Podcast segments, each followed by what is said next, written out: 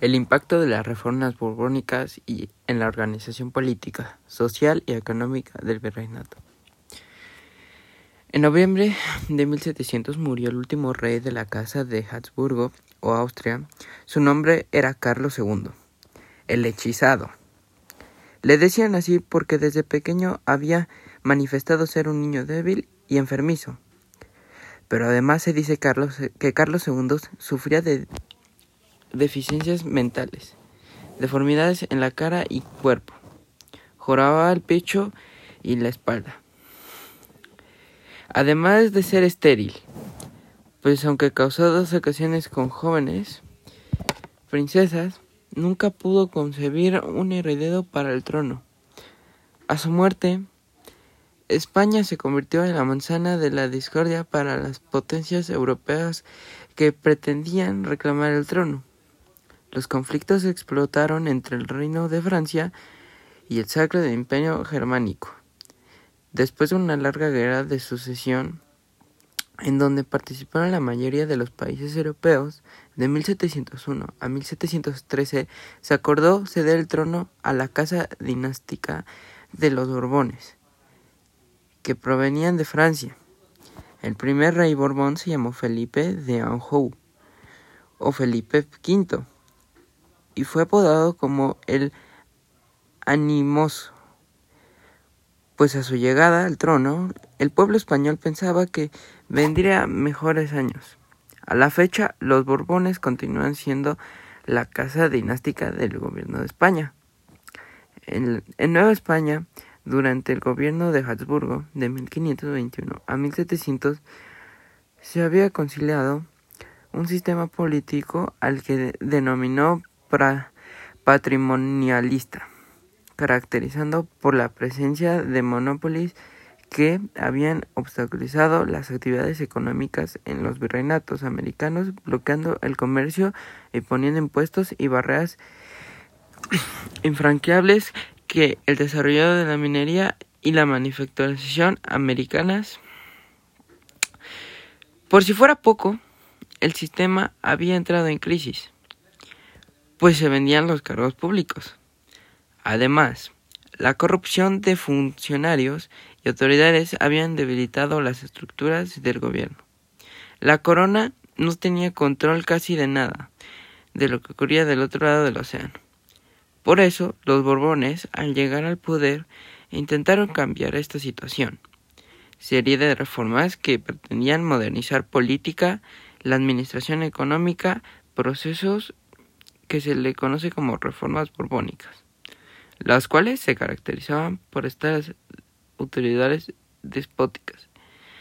Se puede decir que el proceso de modernización que experimentó Nueva España entre 1760 y 1820 formó parte de lo, de lo que los historiadores han llamado depósito ilustrado, que se resume en aquella frase de todo el pueblo pero sin el pueblo, y que hace referencia a una forma de gobierno donde poder absoluto recae en una sola persona, el soberano. Las reformas borbónicas constituyen, por ende, uno de los antecedentes de la independencia. En la Nueva España, estas políticas se manifestaban cuando la corona implementó una serie de cambios políticos con el fin de retomar el poder en todos los derechos que la ley les correspondía al soberano, pero que había sido delegado a una serie de corporaciones y grupos políticos durante el paso del tiempo. En general, la reforma política consistió en la corona asumiera, en que la corona asumiera de nueva cuenta el gobierno, la administración de los recursos y el poder en todas sus posiciones. En Nueva España, estas reformas fueron implementadas por José Galváez, quien llegó en 1765 con el proyecto de controlar el aparato político y administrativo, así como comenzar con la aplicación sistemática de las reformas que buscaban centralizar el poder en el torno de la corona. Galváez fue un partidario de que que cambiar la estructura del territorio del virreinato y organizarla a partir de las intendencias. espacios concretos gobernados por funcionarios profesionales evadidos directamente desde España y que tenían amplias facultades en, en sus jurisdicciones, como otorgar justicia, fomentar la economía, mejorar el cobro de los impuestos, hacer obras públicas y organizar la defensa del territorio. Aunque por, también por estos años comenzó a proyectarse la constitución de un ejército hispano. La restauración de las intendencias restauraba poder y atribuciones a los propios virreyes, quienes se resistieron a la media junto a los odiadores de la hacienda y algunas autoridades esleáticas. Uno de, los propósitos de estas reformas fue la finanza de España, con el fin de nutrir a las arcas de la metrópoli. La invasión de Napoleón. Bueno, para las leyes borbónicas, lo que está buscando esta ley es llevar a España a una economía mucho mejor y unos años de en que la corona tenía todo el poder. Esto quiere decir que algunos de los gentes con poderes los perdía y solo se basaba en uno. Esta frase de todo para el país eh, era muy utilizada porque muchos virreyes y gente de poder se enojaron mucho porque perdieron mucho poder. Entonces, pues se decía esta frase porque el pueblo sí tenía mejor economía, pero la gente de Virrey perdió un poco de poder. Bueno, un poco no, mucho. La invasión de Napoleón a España y su impacto de la Guerra de la Independencia. En 1789 habría estallado una revolución de origen burgués en Francia, país en que en la época se había consolidado como el país más poderoso del continente europeo.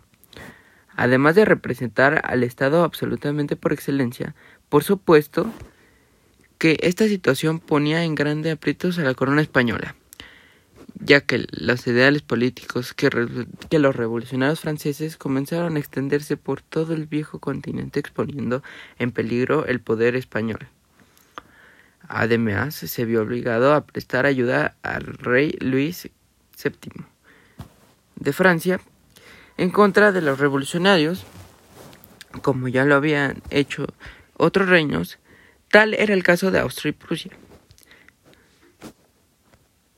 Carlos III, rey de España en su época, no se encontraba en condiciones económicas ni militares para ofrecer su ayuda al rey francés ante la revolucionaria por lo que al principio se decidió permanecer neutral.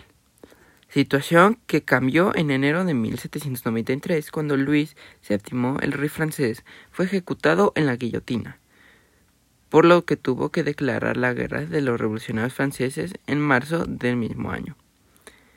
De esta manera, el destino de la corona española se ligaba a la Revolución Francesa y sus posteriores consecuencias, durante un poco más de dos años, España y Francia tuvieron una serie de contra combates con graves pérdidas para España.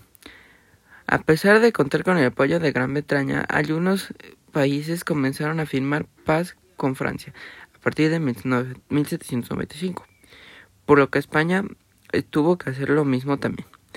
Además de su alianza con Gran Bretaña ya no era tan efectiva y ahora el país aliado se convertía en una amenaza para la corona española, porque los británicos comenzaban a ganar territorio en las posiciones españolas en América, corría la amenaza de que una guerra hispano-británica. En el mes de agosto de 1796, el gobierno de España, representado por el primer ministro Manuel Godoy, tuvo que, tuvo que ceder y aceptar un acuerdo con el gobierno de Francia revolucionaria representado en estos momentos por el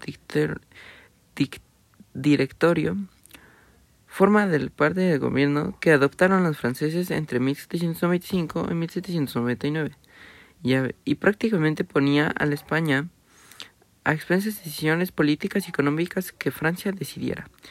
Las cosas no parecían favorables para el reino español, que además en 1796 se enfrentó a la declaración de guerra por parte de Gran Bretaña, perdiendo territorios y sumergiéndose en un bloque naval y comercial que vería su fin hasta 1802, cuando Godoy firmó la paz con Inglaterra. Años más tarde, Francia e Inglaterra entraron de nuevo en etapa de guerra. La decisión de Godoy fue mantener neutral su posición de la corona española, pero los dos países de los países extinguían al español tomar partido en guerra. Inglaterra pedía que España rompiera los acuerdos y lazos comerciales con Francia. Sin embargo, Godoy se comprometió con la política expansionista de Napoleón Bonaparte ante la situación desencadenó otra guerra con Inglaterra que tendría su fin en 1805, con la derrota de Francia y España en la batalla de Trafalgar.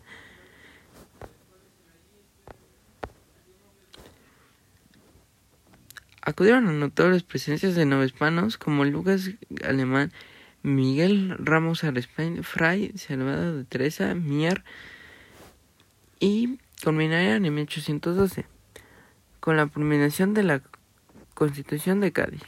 En la Nueva España, esta institución se vio como un escaparate para buscar establecer órganos autónomos de gestión. El grupo criollo veía amenazado su posición y cada día luchaban por ser parte de los impuestos privilegiados. Las reformas borbónicas habían minado los intereses de la clase alta y el aumento de los impuestos para subsanar gastos militares por parte de la metrópoli que asfixiaba la hecha de la Nueva España. Las políticas españolas se enfrentaba la en la península al gobierno del origen francés, posición que benefició a los conspiradores hispanos. Sin duda el gobierno de José Bonaparte no era muy bien visto por los criollos hispanos. No de embalde, el cura Hidalgo agregó haciendo referencia a José, muera el gobierno y viva Fernando VII. Ok.